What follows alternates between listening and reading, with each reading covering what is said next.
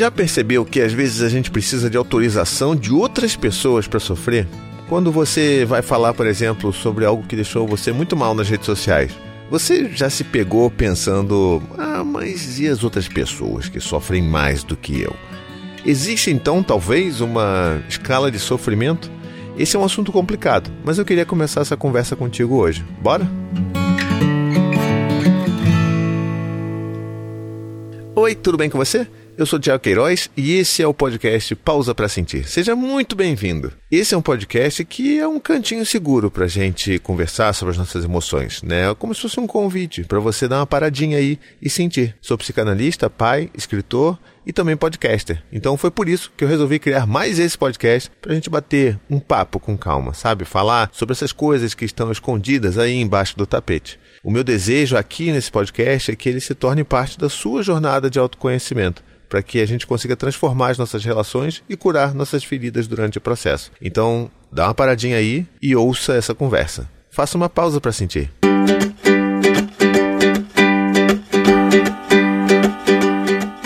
E bem, essa pauta ela surgiu também por conta de um e-mail que eu recebi de uma ouvinte, então estou muito feliz que as pessoas estão mandando e-mails.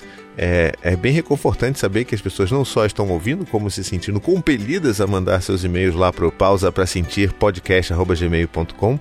Então, estou muito feliz mesmo. A gente sempre fica naquela autossabotagem, né, de ah, ninguém deve estar tá ouvindo o suficiente ou gostando o suficiente para mandar e querer participar dessa conversa. Bom, eu acho que eu estava errado. Então a Lenira mandou uma mensagem que ela tem muito a ver com o nosso primeiro episódio, tá bom? Aquele lá que eu falo sobre tristeza. Então se você ainda não ouviu aquele episódio, tá tudo bem. Você pode continuar por aqui porque eu não vou exatamente usar todas as referências daquele episódio lá. Mas depois, se você quiser, pode ir lá ouvir também, porque eu acho que vale a pena.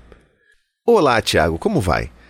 Ouvindo o primeiro episódio do podcast, que fala sobre tristeza, não pude deixar de pensar em pontos que, há algum tempo, já venho refletindo sobre. Trabalho há oito anos como nutricionista em um hospital de oncologia pediátrica, e ao longo desse tempo eu diria que passei por diversas fases. A primeira de todas foi certamente: olhe para os seus pacientes, olhe para a vida e a dificuldade deles. Você não tem o direito de reclamar ou de se sentir triste. Durante muito tempo eu pensei assim, negando parte das minhas tristezas e, de certa forma, não me permitindo senti-las. Pois, entre aspas, tem gente com problemas e sofrimentos muito maiores do que o meu. Fecha aspas. Sim, isso é uma verdade. Mas nos últimos tempos eu venho pensando que o meu problema é meu. Pode até ser menor, entre aspas, que o do coleguinha, mas quem vive ele sou eu. E esta pode ser sim a minha maior preocupação no momento e pode sim me gerar tristeza. E está tudo bem. Creio que hoje em dia as pessoas tentam nivelar suas tristezas, tentam colocá-las numa escala de possibilidade de senti-las ou não. Entre aspas, seu único problema é que brigou com seu esposo, mas tem gente que luta pela vida. Fecha aspas. Como se a tristeza de uma pessoa não pudesse ser sentida porque tem outro doente ou tem outro passando fome. Até onde é possível viver com plena gratidão pelos privilégios que se tem na vida, sem poder ter, vez ou outra, sentimentos, entre aspas, negativos? Somos seres humanos, sentimos. Eu não acho que eu seja uma pessoa poliqueixosa. E isso aqui, eu vou até abrir um parênteses aqui, gente. Eu tive que ir lá descobrir o que é poliqueixoso, porque eu também não sabia, tá? Então fica aqui a informação de que poliqueixoso é aquela pessoa que se queixa sobre tudo, né? Que é reclamona. E aí, voltando aqui para o e-mail, então. E, obviamente, o meu local de trabalho moldou isso dentro de mim. Porém, tem dias que eu reclamo por não me sentir no direito de poder reclamar. Sentir culpa por sentir? Isso também não está certo. Desejo sucesso nessa sua nova empreitada. Um abraço apertado. Bom, obrigado, Lenira, por ter escrito essa mensagem. Ela tem tantos pontos importantes aqui que a gente precisa falar, então vou tentar dar uma uma quebrada aqui nas, nas, informações que eu gostaria de comentar, mas eu acho que faz muito sentido isso que você está escrevendo para a gente aqui. E eu tenho certeza absoluta que isso é a forma como a maioria de nós nos sentimos hoje em dia. Sobretudo com nessa né, proliferação de tantas redes sociais e, e tanta informação que fica disponibilizada tão rapidamente para todo mundo. Mas para adiantar, não existe uma escala de sofrimento. A gente não pode comparar ou equiparar sensações humanas, sentimentos humanos, porque afinal de contas sofrimento é um sentir também, né? E talvez um dos pontos principais do seu texto aqui seja justamente esse de sentir culpa por sentir, né? A gente é muito trabalhado na culpa, que também é um sentimento. Né? Desde criança, a gente. A, a culpa talvez seja um dos uma das ferramentas mais utilizadas para se tentar ensinar ou fazer com que crianças aprendam. Isso é uma coisa que eu sou veementemente contra, né? Então, assim, não faço isso com os meus filhos, por exemplo, mas eu sei que isso é uma ferramenta que muita gente usa. Não só com crianças, mas também com adultos, e a gente vai propagando isso como um ciclo doentio da vida, né? O ciclo vicioso da culpa. E a gente não deveria sentir culpa por aquilo que a gente sente, porque se somos seres humanos e seres emocionais, a gente vai ser atravessado inevitavelmente por essas emoções. Elas não nos definem, mas elas também não são coisas que a gente deveria se sentir culpado por sentir, né? E aí talvez acho que uma coisa que é legal da gente pensar é que a gente precisa de saber diferenciar um pouco as questões que acontecem quando a gente está falando sobre sentimentos e sobre principalmente sofrimento. A gente precisa saber diferenciar o que é a esfera do individual e o que é a esfera do coletivo, tá? São coisas distintas. E quando a gente mistura isso tudo, a gente começa a ter esses problemas que a gente está vendo hoje em dia por aí, tá? Ou seja, você está misturando o coletivo, fazendo com que você não se sinta confortável em determinado momento de se sentir com alguma dificuldade ou de validar a sua tristeza, porque você sabe que tem outras pessoas que estão em situações piores que a sua. É, não significa que não estejam de fato mas também não significa que você não tem o direito de sentir isso. E aí eu acho que o problema é esse: a gente esquece que o que acontece na esfera individual precisa ser validado, precisa ser aceito, precisa ser reconhecido, que é isso, né? O meu eu, o que eu sinto, como eu me sinto e como que eu elaboro esse sentimento. E aí sim a gente entende qual que é o impacto disso na esfera do coletivo, ou seja, eu me sinto dessa forma, é, porém eu tenho consciência de que outras pessoas estão sendo atravessadas por outras dificuldades e dificuldades que de fato são maiores, mas não que o meu sofrimento tenha que ser silenciado por conta do sofrimento alheio, entende? Essa é a principal diferenciação que a gente precisa fazer. E é claro que a gente também tem que lembrar que estando nas redes sociais, eu, e assim, é, eu não sei se você percebeu, mas ao longo dos meus episódios eu sempre vou fazer alguma referência às redes sociais, e não é porque eu quero ser algum coach tecnológico, não, é porque elas representam boa parte das nossas vidas hoje em dia. Assim, a gente está vivendo nas redes sociais, nossa vida está nas redes sociais, ou pelo menos um recorte, o recorte, o melhor recorte que a gente gostaria de mostrar nas redes sociais, né, estão, estão por lá mas isso impacta muito a gente. E como a gente consome tanto conteúdo e como esses conteúdos, essas informações chegam tão rapidamente e tão, de, e tão assim, de forma excessiva para a gente todos os dias, é impossível que a gente não seja afetado por isso. E aí que existe o grande problema, que eu acho que isso é uma característica muito forte e presente dessa era das redes sociais. Né? Eu não lembro, por exemplo, dos meus pais, e eu gostaria de convidar você para fazer essa reflexão também, ou até de conversar é, com as pessoas que, que, você, que você conviveu quando você era criança, se elas sentiam tanto isso. Eu acho que não. Não é a minha lembrança, por exemplo, de perceber que meu pai minha mãe estavam sempre vivendo em dilemas de saber, poxa, mas isso aqui está tão difícil, a nossa vida está tão difícil, uh, mas, mas tem gente muito pior por aí, sabe? Eu, eu não sinto essa lembrança tão forte é, nas minhas interações com os meus pais, por exemplo. E ao contrário de que isso daí já é algo que pulsa diariamente nas redes sociais hoje em dia, né? A gente vê isso acontecendo todo dia. A gente vê no Twitter uma pessoa reclamando sobre determinada coisa e aí vem 500 pessoas ali dizendo como que ela não tem nem o que dizer sobre aquilo porque ela está cheia de privilégios e ela não poderia estar sentindo daquela forma. Aí que entra o problema. Por quê? Porque se você coloca o seu sofrimento para o público, você vai ter pessoas que trarão leituras diversas e provavelmente enviesadas pelas suas próprias vivências para julgar aquilo que você está escrevendo. Isso faz com que você seja culpado, responsabilizado pela forma como as outras pessoas ou todas as pessoas estão reagindo àquilo que você escreve? Sim e não.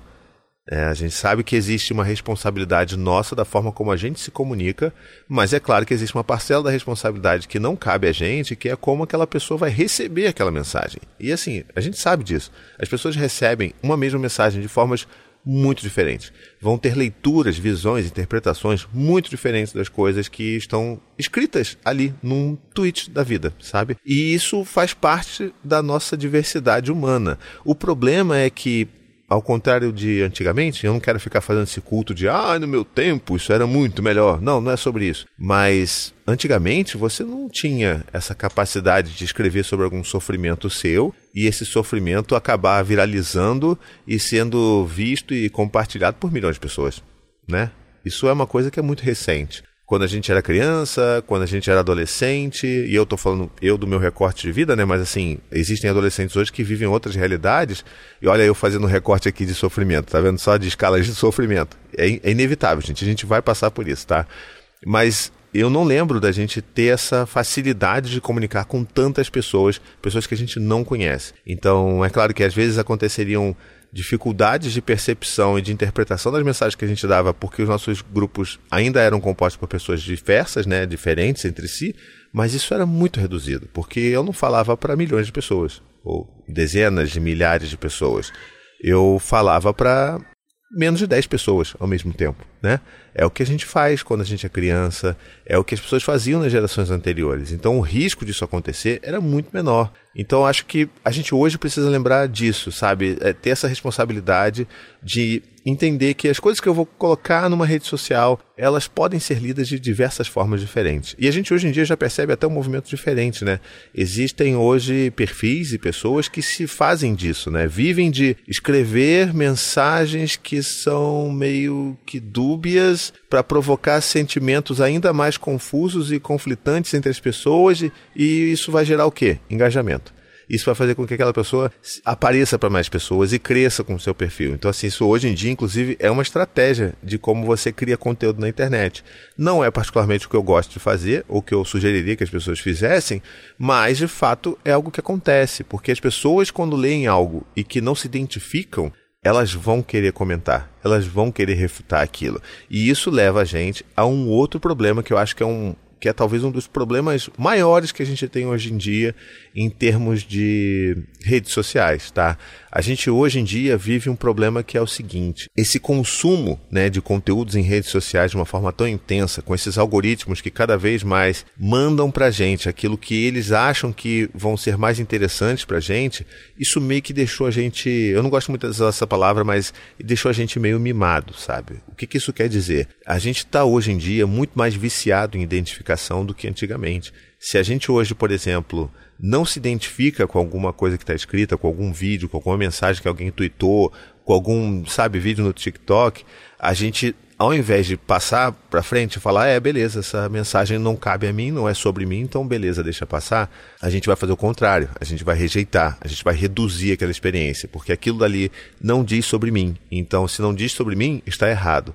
Então, essa visão deturpada de que tudo precisa me contemplar, de que todos os conteúdos das redes sociais precisam me contemplar, precisam gerar identificação comigo, é, é um comportamento muito perigoso porque isso faz com que as pessoas tendam a agir de forma similar a maior parte do tempo. Só que isso é impossível, porque a gente não é igual. Né? Então, para e pensa aí, se você está lendo alguma coisa que não, que sabe assim, é o contrário, o oposto. E assim, tem vários exemplos disso, né? Imagina que é, um cara, isso sempre acontece, né? Quando tá, tá lá no Twitter e aí alguém, alguma mulher faz alguma, alguma denúncia de algum homem que foi muito machista, muito violento, é, com relação a ela e, e, diz, poxa, como é que pode isso acontecer? Como é que os homens fazem isso e tal? E aí vai um homem e vai ler aquilo e vai falar, não, mas isso não é sobre mim, você está errada, porque eu não sou assim, eu conheço muitos homens que não são assim. Que bom, né? Que bom, que bom que você não é assim. Então significa que essa mensagem não é para você, que o o centro, né, o alvo dessa discussão não é você. Então a gente precisa ficar sempre se lembrando de que muita coisa, a maior parte das coisas que estão na internet, nas redes sociais, não contemplam a gente. E que a gente não precisa exigir, não deveria pelo menos exigir, que tudo contemplasse a gente. E se não contempla, a gente olha, observa, pratica um determinado nível de empatia, de entender que hum, é, existem pessoas mesmo. Poxa, que horrível isso que acontece, né? Como é que pode isso acontecer?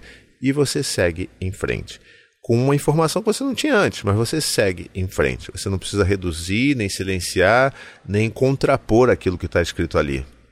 E é justamente esse o grande dilema da Lenira na mensagem dela, né? A gente está num lugar que a gente começa a questionar qual que é a validade dos nossos sentimentos, é, baseado, por exemplo, nos nossos privilégios. Né? E aí, se você pensa assim, eu, por exemplo, que sou um homem hétero cis, né? branco, eu tô ali no topo do, dos privilégios.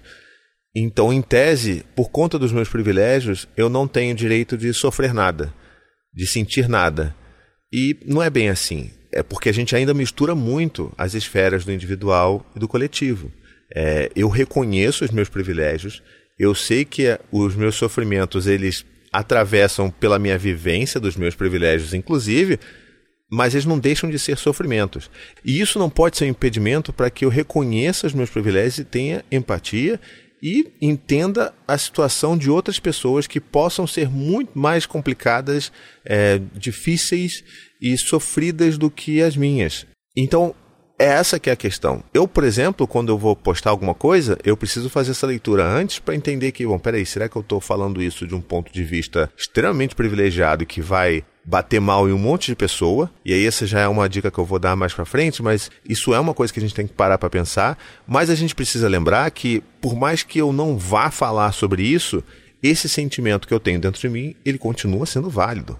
E a gente precisa reconhecer isso, a gente precisa conseguir olhar para dentro e falar: ah, "Tá tão difícil hoje, eu tô, tô, sabe, tô tão triste porque hoje era para ser o dia que eu ia, sei lá, treinar na academia e eu não vou conseguir por motivo X, Y Z. Eu estou dando para você aqui um exemplo bem esdrúxulo, né? Um exemplo que, pff, sabe, tipo, para com isso, né, cara? Olha, olha, olha do que, que você está reclamando, que tipo de sofrimento você tem aí, sabe? Tipo, não. Mas isso pode ser um sofrimento de determinada pessoa porque aquilo tem talvez para aquela pessoa uma representação, uma importância muito grande dentro do contexto no qual aquela pessoa vive. Isso não significa que isso vai ser um problema maior ou menor do que da outra pessoa, mas que aqui para ali dentro daquele coraçãozinho vai bater dessa forma. E isso não pode ser negado, entende? É por isso que é tão é tão complicado a gente falar sobre isso em redes sociais, porque, de novo, tá todo mundo doido para ter identificação nos posts, nos textos e falar, poxa, isso aqui e me representa muito, né? Todo mundo queria que pudesse comentar em todos os posts da internet, isso me representa. Mas se isso me representa 100% do tempo e para 100% das pessoas, na verdade não vai representar ninguém, porque, né, é algo que é tão comum, tão senso comum, tão lugar comum que não vai significar nada para ninguém. Então é meio que esse lugar de entender que nem tudo é sobre você, mas que você tem o direito de sentir aquilo que você tem que sentir, entende? Então, para a gente sair um pouco dessa conversa que pode ser muito filosófica, vamos tentar dar as nossas duas diquinhas aqui de final de programa e para você tentar talvez ter um, um vislumbre aí do que, que a gente pode fazer na prática com relação a essas escalas de sofrimento que não existem e que são só prejudiciais quando a gente pensa dessa forma. Então vamos lá. A primeira coisa é que você tem que ter consciência do contexto social, tá bom? Ou seja, o contexto em que você está inserido, os privilégios que você tem, mas isso é diferente de autorização para sofrer, tá? É, o que te faz sofrer independe do que o outro vai sentir como necessidade de sofrimento. Se você, se, se para você perder um dia de treino de academia é um sofrimento, então reconheça isso, entenda isso e tá tudo bem. Se para outra pessoa é um, ver um amigo que está se afastando de você é um sofrimento, então sinta isso também. Se você está muito triste com a forma como você está lidando com os seus problemas hoje, ou com a forma como os seus chefes, os seus colegas de trabalho estão lidando com você hoje em dia, Tá tudo bem você sentir dessa forma. Está tudo bem. A gente tem que se autorizar a sentir. E aí não é só o sentir sofrimento, mas o sentir como um todo, porque a gente vive a nossa vida negando e silenciando aquilo que a gente sente. E isso tem um preço, tá, gente? Assim, ninguém cresce e fica adulto e passa ileso por tanto silenciamento de emoção, tá? Confia. Então, assim, a gente entende isso, mas ao mesmo tempo a gente tem a consciência de que esse sofrimento ele é meu, ele é individual e ele participa do contexto social no qual eu estou inserido. Essa é a diferença básica. Então, beleza, eu sei que eu estou muito triste porque eu não consigo manter minha rotina de exercícios físicos.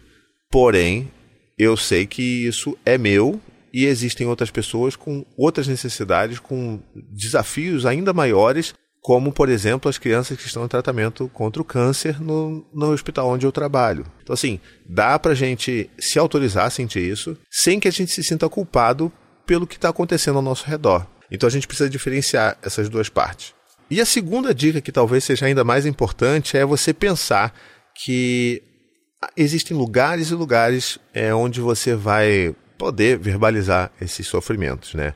É, você precisa entender o que, o que você vai dizer e qual o público que vai receber aquela sua informação, porque isso determina também a resposta que você vai ouvir desse público. Ou seja, existem corresponsabilidades aqui nessa história. Existe a parte de responsabilidade de como você se comunica, como você coloca aquela informação para o mundo, mas também, obviamente, existe a responsabilidade de como cada pessoa é afetada e recebe aquela informação. Então, às vezes, o que você quer dizer está mais adequado para um grupo de amigos mais fechado. Ou talvez apenas para o seu namorado, para sua namorada, ou para seu pai, ou para sua mãe. Então, o mais importante nesse momento é você tentar encontrar qual é o seu safe space, sabe, o seu lugar seguro. Eu gosto de falar isso aqui em casa com a Anne, né, com a minha esposa, porque é com ela que eu me sinto muito seguro para falar sobre todas as minhas angústias, sem ter medo de, de às vezes ficar parecendo muito bobo, ou sabe, ou, sabe, me, me, preocupando com coisa besta, ou que os meus sentimentos são idiotas. Porque isso acontece de fato na nossa cabeça, a gente fica com esse medo. Então, se é difícil da gente reconhecer isso, que a gente consiga encontrar lugares, pessoas em que a gente sabe que a gente pode compartilhar isso porque elas têm esse mesmo entendimento, sabem que existe essa diferenciação entre as esferas do individual e do coletivo e você pode desabafar tranquilamente, sem medo de ser cancelado, por exemplo, na internet por essa pessoa. Então, é muito importante a gente ter esse lugar, sabe? Esse lugar seguro, para que a gente possa contar aquilo que está aqui dentro sem ter medo de se expressar. Porque quando a gente faz isso, automaticamente a gente já se sente mais leve só por conseguir elaborar e verbalizar essas questões, tá bom? Assim, fica, fica tranquilo. Se você conseguir encontrar uma pessoa que faça isso, que consiga ser esse lugar seguro para você, você vai se sentir mais leve ao longo do tempo, podendo desabafar para essa pessoa, né? Então, é, essa aqui é a minha dica principal aqui, na verdade. Música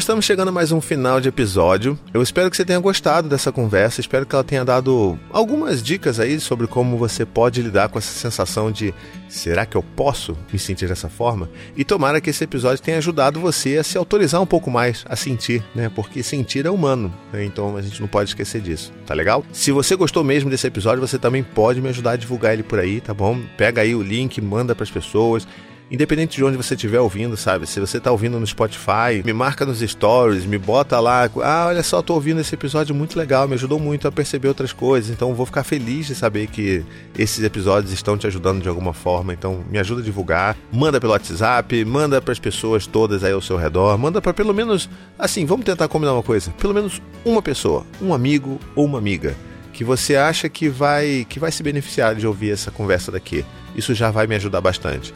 E é claro que se você estiver ouvindo isso aqui no Spotify, ou no Google Podcasts, ou no Apple Podcasts, você pode avaliar o meu podcast. Sim, você pode lá dar suas cinco estrelinhas, se você acha que esse podcast merece cinco estrelinhas, e eu vou ficar muito grato também por isso, tá legal? E por fim, se você quiser mandar seu e-mail, você pode ir lá no pausa para sentir podcast@gmail.com e mandar para mim uma, uma mensagenzinha, sua história, sua angústia, para a gente talvez tentar aliviar um pouco as coisas por aqui. Porque a intenção é essa, a gente tentar aliviar um pouco essa, esse peso de ser humano, né? E se você também quiser me acompanhar pelas redes sociais, você pode ir lá no Instagram, no arroba Thiago Queiroz, é onde eu falo sobre tudo, não só as coisas que eu tô falando aqui no, no, podcast, mas eu falo sobre tudo, sobre filhos, sobre a minha família. Mas se você quiser seguir também o arroba do podcast, você vai lá em arroba pausa para sentir podcast, que vai estar tá tudo lá também, tá bom?